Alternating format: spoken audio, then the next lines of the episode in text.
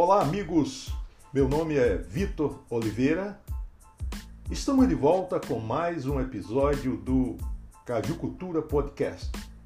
Desta vez, para responder a seguinte pergunta: O cajueiro é uma minor crop?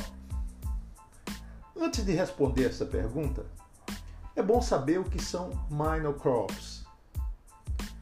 Também conhecidas como minor crops ou ainda como minor uses, são as culturas agrícolas com poucas ou nenhuma opção de produtos agroquímicos para fazer o manejo agrícola. Ou seja, são culturas para as quais as empresas produtoras de agroquímicos demonstram pouco interesse em registrar formulações específicas. Nesse sentido, sim, o cajueiro é considerada uma minor crop. Outras denominações utilizadas no Brasil são culturas de suporte fitossanitário insuficiente, ou também uma outra possibilidade, culturas com baixo suporte fitossanitário.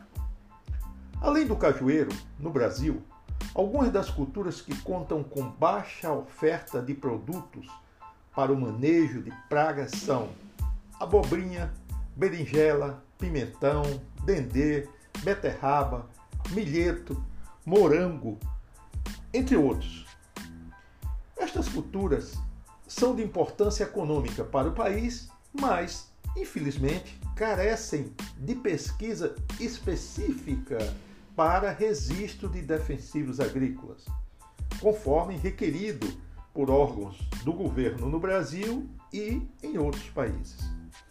E essa problemática coloca os produtores rurais que as cultivam em dificuldades.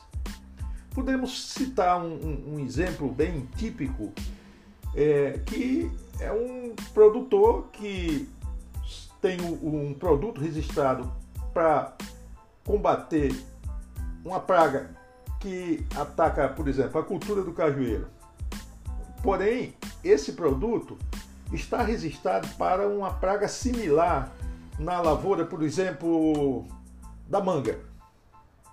Para o produtor não perder a sua produção, ele compra o produto legalmente, mas ao usar na, na sua plantação de cajueiro, se torna ilegal.